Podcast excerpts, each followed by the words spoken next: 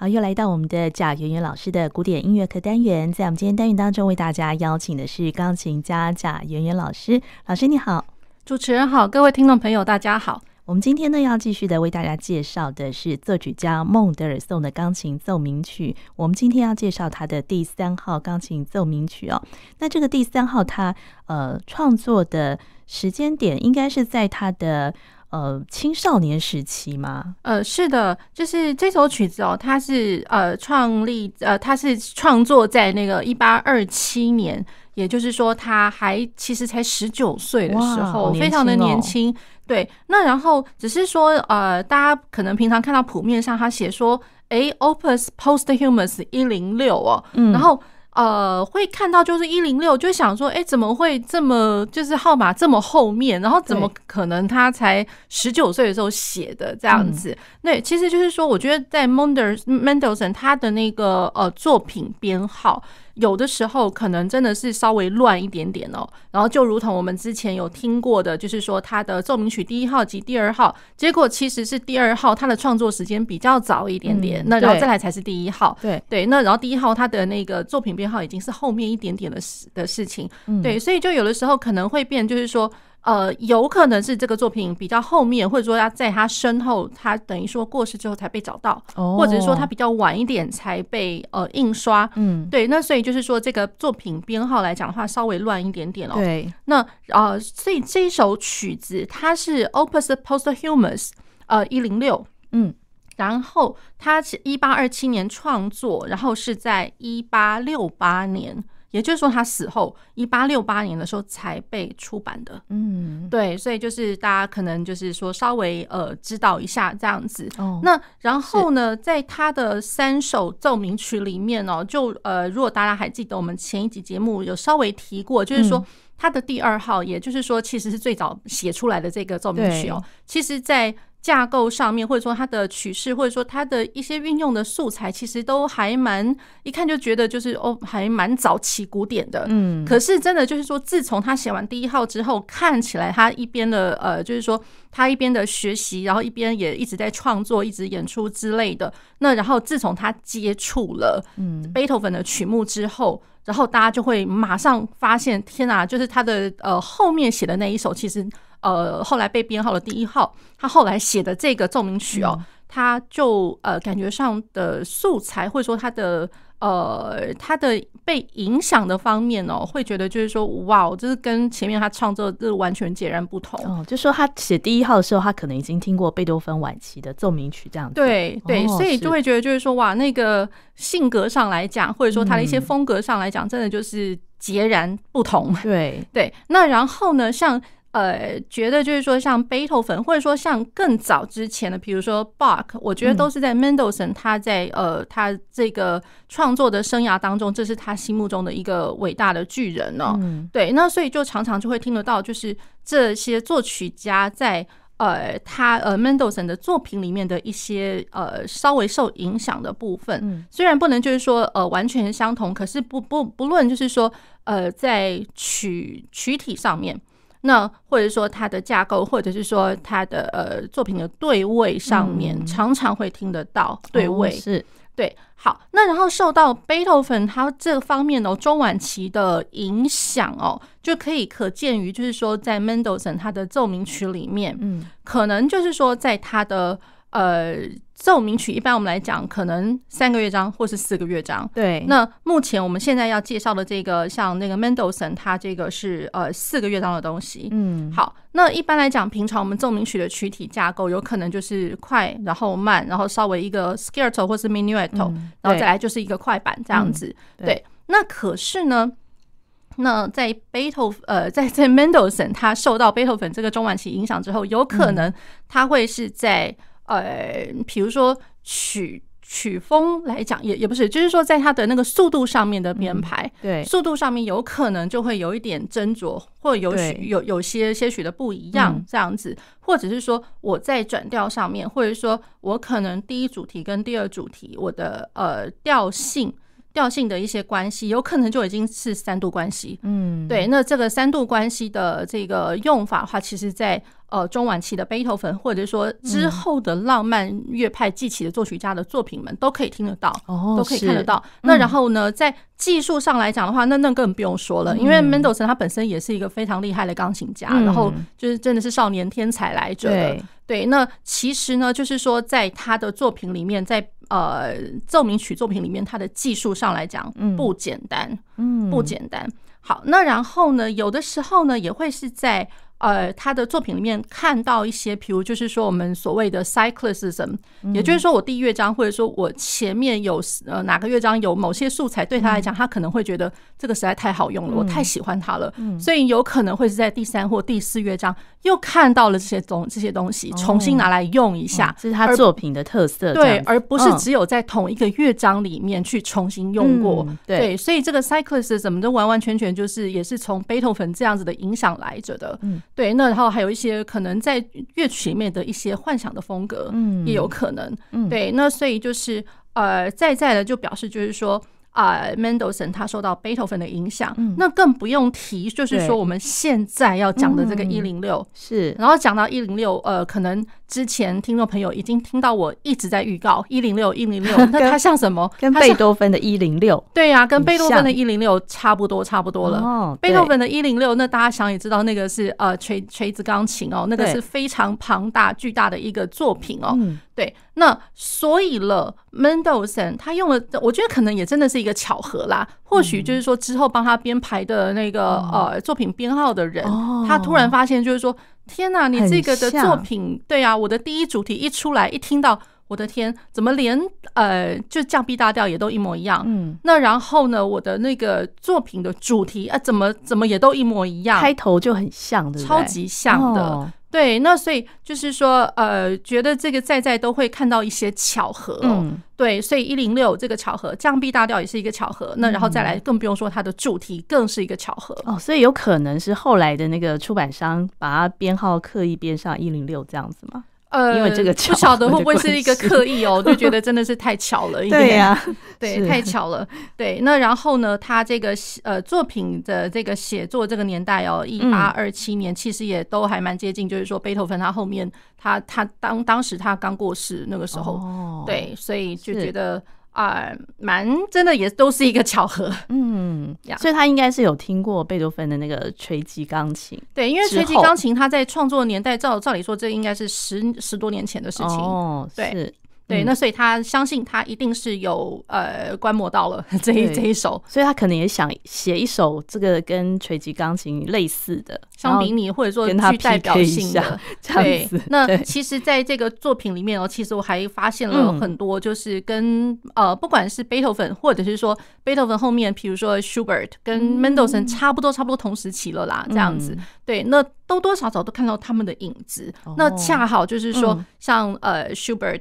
的。他的生辰年代，或者说 Schubert 的那个作品，其实多多少少也是受了贝多芬的影响。我们就我们之前所知道的，那现在 Mendelssohn 也是一模一样。哦，是对，都是一个巧合。嗯，所以。呃，孟德尔颂他的钢琴奏鸣曲目前是他只写了三首，三首，对，哦，是，那这个是在他身后才被找到的，呃，对，那然后其实老实讲哦，就是说三首是一回事，那然后是大家一定会想说，哎，那后面还会有一首啊，还会有一首，后面就是叫有一首是 Fantasy，其实有点像是 Fantasy Sonata，呃，它其实叫做 Sonata Écossais。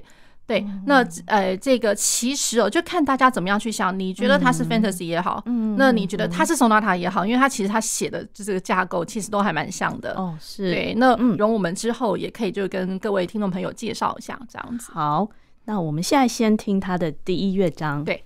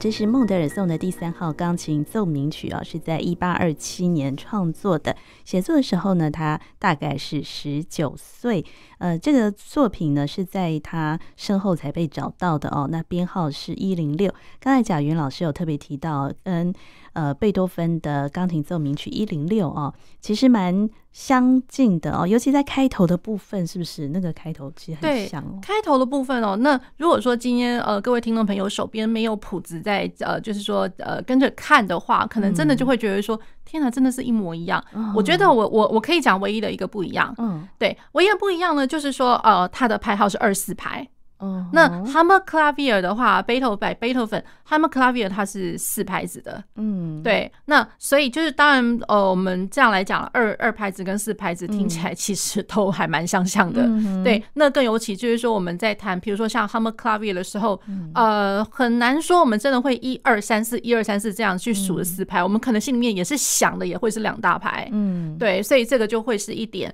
那然后再过来，我觉得蛮相通的，就是说它的。呃，它的节奏上，嗯，它的节奏上，那我会觉得就是说，因为一样都是弱起拍，那呃，像那个呃，贝多芬他们 Hammerklavier 的话，当当当当，梆梆梆梆，对，他其实左手先先开始的嘛，哦，对，那然后呃，然后呃，贝多芬他那个是附点节奏，那像 Mendelssohn 这个的话，弱起拍，那他比较规规矩矩，他没有附点节奏，嗯，对，那可是也蛮相像的，他是当当当，梆梆梆，当当当梆。嗯，然后尤其是我觉得最像的是 C 哆瑞 C 这个地方哦。那像贝头粉，它的是嗯瑞瑞咪瑞瑞 C。那我觉得后面就是句子尾巴那个 racy 一模一样嘛。所以是那那个主题就很像，是不是？主题对对。那呃，就是说呃，贝多芬他那一开始的话，等于就是在相同的那个音域，然后就是呃 big chord 一直在砸了这样子，嗯当当滴滴叮当。然后这个 Mendelssohn 的话是嗯。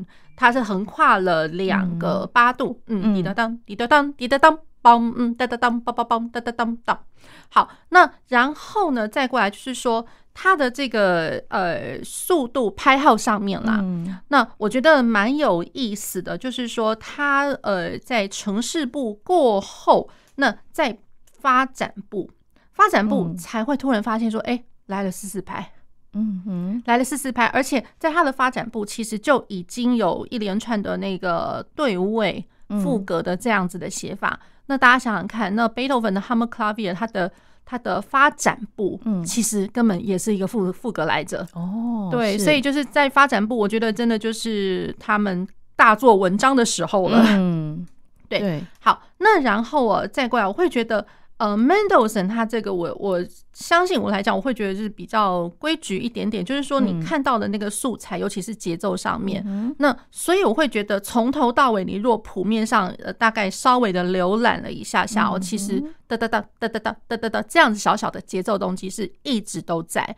所以也就是构成了它整个乐章的一个元素之一哦。那更不用讲，就是说在 Mendelssohn 里面，常常会有听到那源源不绝的十六分音符，一直滚动，一直不断的十六分音符。那所以在这个呃乐章里面来讲的话。呃，可能第一乐章看不太啊，不是，可能第一主题看不太到，因为它比较是块状的和声。嗯，可是呢，在那个它的发展部，或者说它的第二主题，当滴让梆梆滴让，它的这个 G 大调的这个主题，它的。呃，有的时候这样子一个主题呈现出来的时候，我下面的伴奏，嗯，下面的那个伴奏就是源源不绝的十六分音符滚动着，嗯，这样子，所以我觉得这个是蛮特别的。好，那然后另外一个稍微特别一点点，就是说，因为它两个主题降 B 大调，然后 G 大调。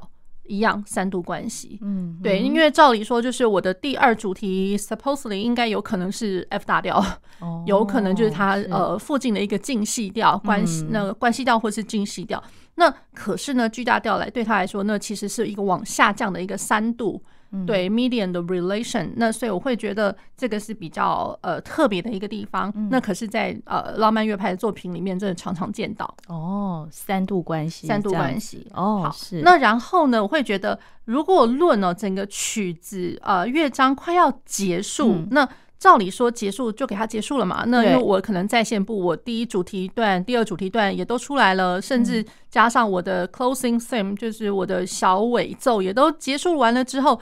可能就应该要结束了。嗯、但可是我觉得 Mendelssohn 跟贝多芬有点相像的，就是说他要结束不结束，嗯、可能又来了一段，你会觉得就是说，哎、欸，他你知道他是尾奏。那可是你知道尾奏会觉得听一听怎么觉得怎么又好像是第二个发展部来了？哦，对，所以所以呢，就是说他在城市部还有在线部，它其实都是二四拍。嗯。可是当你一看到，哎，如果是他突然又转到四四拍的时候，你会知道，哎，又有事了。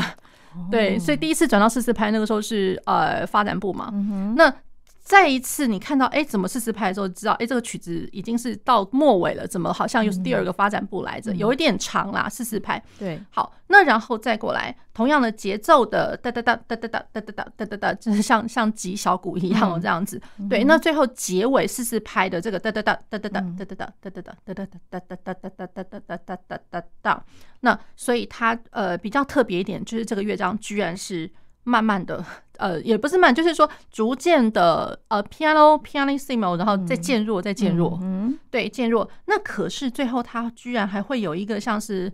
一点点像是 open pedal，一点点啦，嗯，对，就是我觉得就是最后那几个小节，因为都是在降 B 大调的一级和声上面，嗯，然后它的乐谱上面就写 sempre pedal。Sempre pedal，那看呃 pedal 要怎么样踩，因为其实没有别的和声砸进去，对，所以就是一直一直都是一级的和声，大概持续了一二三四五呃六六个小节这样子，所以是一个 open pedal 一个概念，对，所以我会觉得哎，这蛮特别的哦，对对，所以在第一乐章其实跟那个贝多芬的一零六。有点蛮像的哈，但是在后面其实就后面结尾就不像了哦。对，对，结尾的话，那个 Hammer Clavier 应该还蛮轰轰烈烈的吧？哦，对，对好，所以这个是比较特别一点的部分。嗯，嗯，那我们继续再听他的第二乐章。好，他的第二乐章是 Scherzo。那 Scherzo，然后它的调性上来讲的话，呃，这是它的平行小调，嗯、也就是说它的。呃，降 B 小调来着。嗯、哼好，那 Scherzo，我觉得 Scherzo 放在第二乐章，或者是说第三乐章，其实我觉得这个不管是说贝多芬中晚期的作品，或者是说像 Mendelssohn，他这个时候浪漫已经走入到浪漫时期的这个奏鸣曲的架构，其实我觉得。呃，可见于第二或第三乐章啦，这个就不太不太意外了。这样子，嗯、那只是说呢，我会觉得看到这个第二乐章哦，听一听就觉得，哎，怎么你又会联想到贝多芬的另外一个作品哦？超级像另外一个作品啊，对对对，超级像，然后二四拍，然后它的整个的写法真的好像啊。好、哦，那我们先听听看，对，我们先听听看。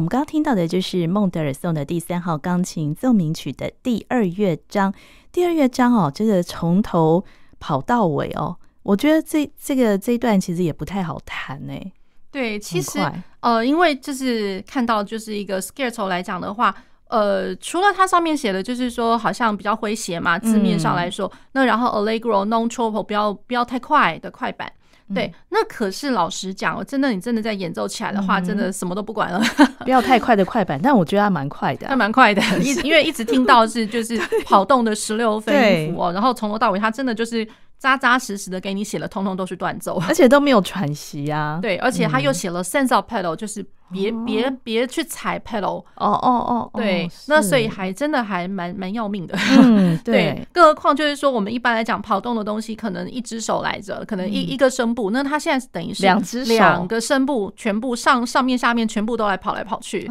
对，那真的就是来来着真真的是比较比较复杂了一点点哦。难怪说他的作品不好弹哈。对对，是真的，就是蛮技术性的，蛮技术性。那然后再加上就是说，其实因为 Mendelssohn 他本身就是一个非常厉害的钢琴家，对。那所以我觉得这样子的一个写法对他来讲其实不算什么。对，那更不用讲，就是说，其实浪漫乐派其实也出现了非常多厉害的，就是又是钢琴家又是作曲家的这样子的例子。对，那差不多他后面一点点那个 Tauber 也是，就是真的超级厉害。然后更不用说跟 Tauber 差不多同时那个李斯特。对，这些都是巨匠哦，就是说很很能弹的，很能弹，然后又是很厉害的作曲家这样子。对，那 Mendelssohn 稍微早期一点点，可是就是也也是蛮厉害的。嗯，对。好，那然后呢，它的这个 Scherzo 来说的话，照理说我们大家会知道，它就 ABA 三段式这样子。可是呢，照理说我们在 B 段好像会跟那个 A 段。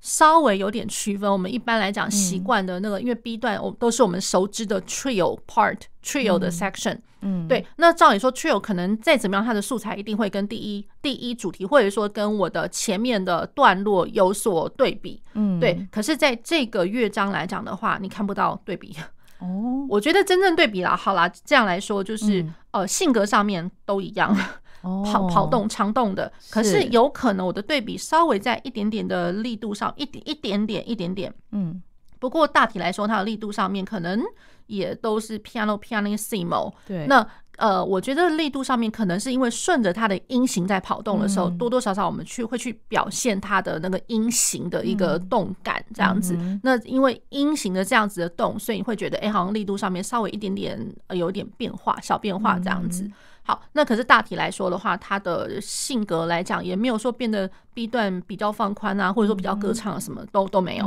对，超级超级像的这样子，是对。好，那然后再过来，唯一看得到一个更特别的，我觉得像我们一开始有在说，就是。呃，Mendelssohn 可能会在作品里面开始放上一些 open pedal 的一个概念哦。嗯，对，那当然 open pedal 这个 Mendelssohn 绝对不是第一个啦，因为像最早的 Haydn 或者说 Beethoven，在他们的奏鸣曲作品里面都有 open pedal 的这样子的一个写法。嗯、那像 Mendelssohn 的话，我觉得当然就是这些人都对他来说都是他的一个心目中的一个 model 哦。对，对，所以他也会这样写。嗯、那更不用讲说，就是他在这个乐章的后面哦，会听得到。就是它会有长低音的出现，对，那所以长低音的话，我所谓的长低音就是我可能同样的一个呃和声或者说我的音程，然后我但一旦写下去之后，我就是看到挂留音，就一路一路挂了大概四五个小节，一一路一路都是这样子挂着，对，那即便就是说我假设我没有踩踏板，因为这个地方。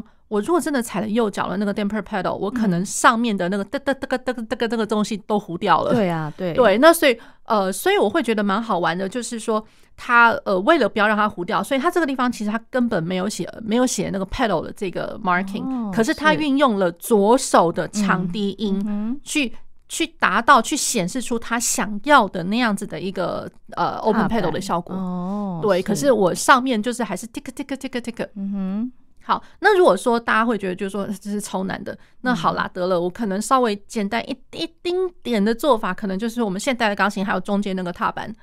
对，哦、是中间那个踏板，就是大钢琴来讲，不就是平台钢琴而不是直立钢琴。对，平台钢琴的中间那个踏板叫 sustaining pedal。嗯、对，如果稍微控制好一点点的话，你会觉得就是说，好，我那个长笛音下撑不下去了，那好吧，我用那个踏板稍微帮忙一丁点这样子。嗯，对。好，那可是还有一个长低音，我觉得这个实在也蛮要命的。对我来讲的话，我觉得这对我有点有点困难，因为我看到了十度，嗯、我看到了九度啊，大大的九度，然后我会觉得哇，对我的小手来讲的话，这实在是太辛苦了一点。啊、所以那也是长低音哦，在长低音上面，哦哦、更不用讲说我的乐章结束，那其实是在扣打的部分，快快呃，最后那四五个小节哦。我一直看到就是十度的降 C 跟瑞降瑞都在黑键哦，然后左手我降 C 跟降瑞哦是十度的那个降 C 跟降瑞，然后就一路噔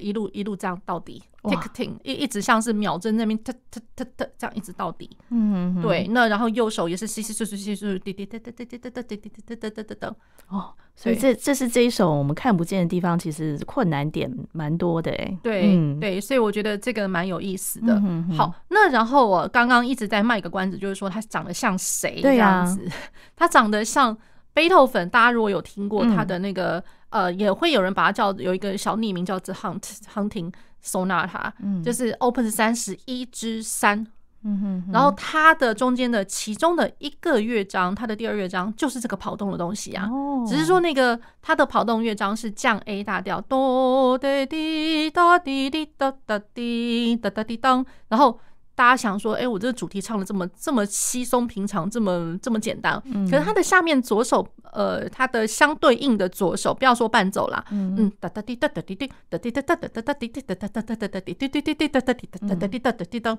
那真的就是从头到尾跑到跑到完的，嗯，对，那然后。呃，在他那一个乐呃那个贝多芬的三十一之三那个第二乐章哦，然后它中间比如说像 B 段哒当哒哒哒哒哒哒哒哒哒哒滴哒哒哒哒哒哒哒哒滴哒哒滴哒滴哒哒哒哒哒，那根本左手右手都是长一样，同都来跑，同向的跑，然后同向的十六分音符的二四拍的这样跑。哦，是对，那所以。呃，我真的觉得就是说，一样放在第二乐章，嗯，真是异曲同工之妙啊！哦，他一定心里面想到的是三十一之三了。哦，对，而且真的要说实在，就是说，即便是调性不一样，嗯，那我看到了目前谱面上面，你这随便看都会觉得，一一看就会觉得这是超像的，相似。对，哦，哇，所以真的很有趣哎。所以，呃，在孟德尔颂的作品里面，他会集合他所听到的贝多芬的不同的。作品的印字在里面哈，对，嗯，那所以就是说，呃，第二乐章，呃，美美其名 Scherzo，然后是一个诙谐的好玩的 playful 的东西，对，可是真的弹的时候一点都不简单，对对，尤其是跳来跳去，而且是大跳的十六分音符又断奏的时候，嗯，对，如何要让它弹得很平均、很精致。对，那我觉得真的需要花一点功夫。嗯，所以他的第三号钢琴奏鸣曲还真的是一点都不简单哈。是。那我们接下来再听他的第三乐章。呃，我记得他的他的第三的第三乐章是不是很美啊？我印象中，对，第三乐章它其实是一个蛮如歌式的，哦、就是说它呃蛮歌唱，然后蛮旋律性的一个做法哦。嗯、对，那。嗯，如果说真的说它是慢板乐章的话，我老实讲，我觉得因为它是 Andante quasi allegretto allegro molto，那呃 quasi allegro 到 allegro molto，其实会这样讲，就是说它如歌的是在 Andante 的部分，嗯、其实是行板。嗯、那行板的话，老实讲，就是平常的 walking tempo，那走路的速度也没办法叫它慢板啦。嗯、我老实说，没走慢，应该是行板吧。对，就是很从容的行板，哦、对，对。所以就是真的没多慢，嗯，只是说比较起其他乐章来讲，对这个乐章的确是算这个乐曲子里面算是慢板乐章没错啦，嗯，对，只是没太慢。好，那然后呢，它后面 quasi allegretto，然后在一个 dash 呃 allegro molto，也就是说，这好像这中间一定有了什么文章去的了，嗯，对，也就是说我的第三，嗯、它会后面呃速度上慢慢慢慢变快。嗯，变快，然后它好像是有一个很大的一个转接的乐段，那然后就这样呃，默默的就给它接到第四乐章去了。哦，是对，所以就是说哦，转呃就是 allegro allegretto dash allegro molto，那其实就已经就是说我这个走完 allegro molto 的时候，其实我就接到第四乐章了，嗯、就是 allegro moderato。嗯哼，对，所以也就是有那么一点点像是我们在所谓的 attacca。就是说，我的乐谱上面，我乐章跟乐章之间，我如果我不给它画双呃双直线、双小节线嘛，嗯、对，就是我不给它分隔，那然后呢，呃，也后面也不会加上 Attacca A T T A C A 这个字，因为 Attacca 的话看，呃，就是字面上来讲就是接下去，嗯，就是往往下走，接下去。嗯对，那所以它也没有这个字，可是就是一路，它其实就是这个意思了。嗯，对，所以比较少看到，不不是没有啦，其实会有比较少见啦，就是说一路这样写下去的。嗯，那可是如果说从慢板乐章一路写下去的，其实像呃贝多芬他的呃华德斯坦，嗯，华德斯坦他的中间的那个第二接到第三。对，那老实讲，因为也有人讲说，第二乐章根本就是第三乐章的 introduction。嗯，对，也就是说这两个大段，它把它接起来，也是有这样子的一个写法。嗯、所以我们在弹的时候，就是说也不能断，就是第三乐章马上就要接到。对，它其实就是要要接下去。哦、你如果给它断断开来，那还真的是蛮奇怪的。那这一口气还真的蛮长的。对对对，所以三跟四基本上就是要在一起了。哦，这样对好，我们可以先听听看。嗯。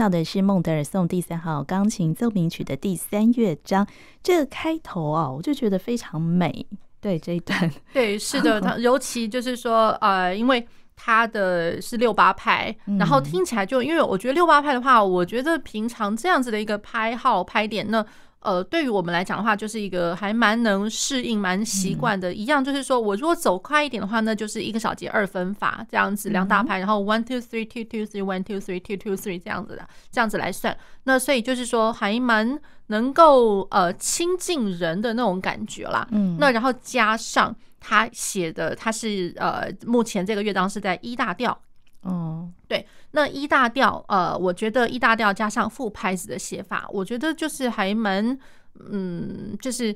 蛮能，蛮容易可以接受，让人去喜欢他的这样子的一个、嗯、一个做法哦。对。对，那然后呢，他的风格素材大体上来讲，就如同我们一开始听到的那几个小节，就是从头到尾都一样、嗯、，ABA 三三段体这样子。嗯好，那然后我稍微不一样的，反而就是说，在这个你会觉得听起来很舒服的完了之后，嗯，之后突然就觉得，哎，怎么好像转了一个调，嗯，转了一个调，觉得好像，哎，怎么会是在呃变成四四拍了？那然后再过来听到就是，哎，怎么又跑动十六分音符又回来了？突然变得好紧张，对，那然后，呃。它的调性上好像就一直就是挂在一个，就不是在某一个调上面的组合弦，而是说在好像要即将进入到某一个调的一个预备。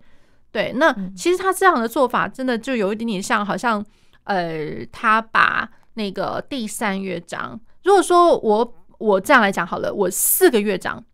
那四个乐章，然后我把现在第三乐章当做是一个奏鸣曲体的一个发展部好了。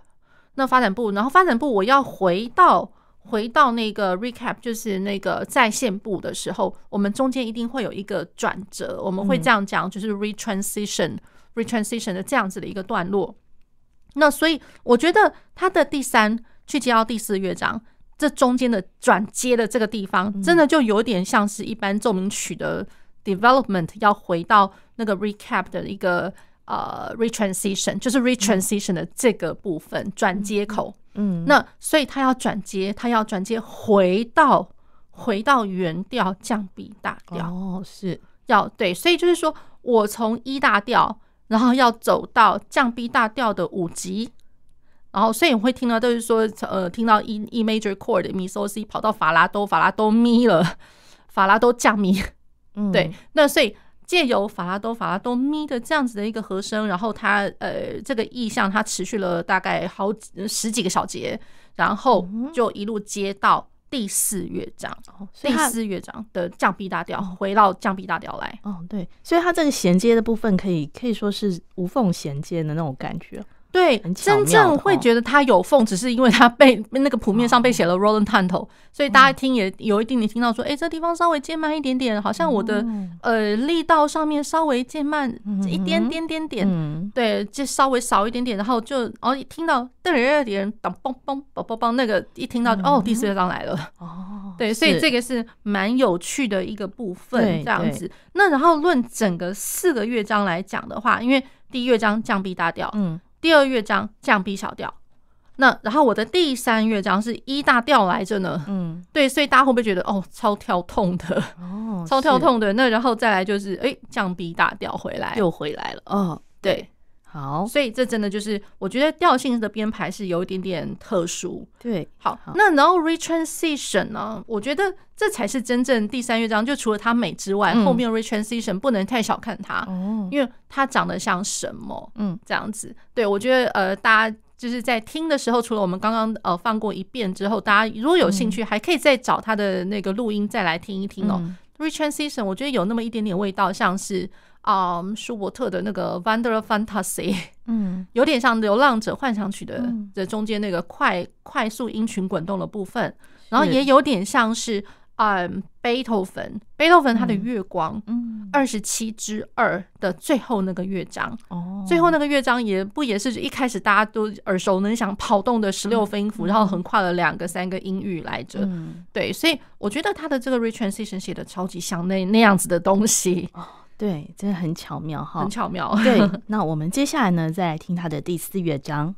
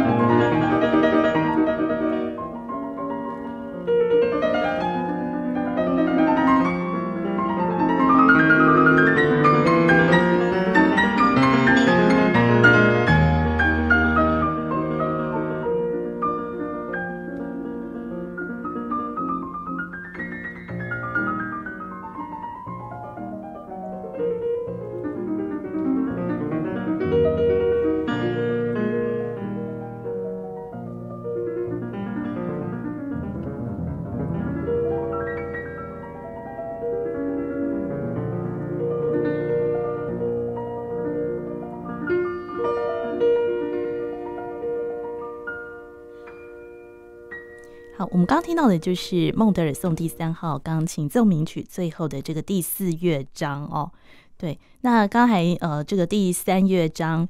呃衔接到第四啊，它非常巧妙的那个呃用它的那个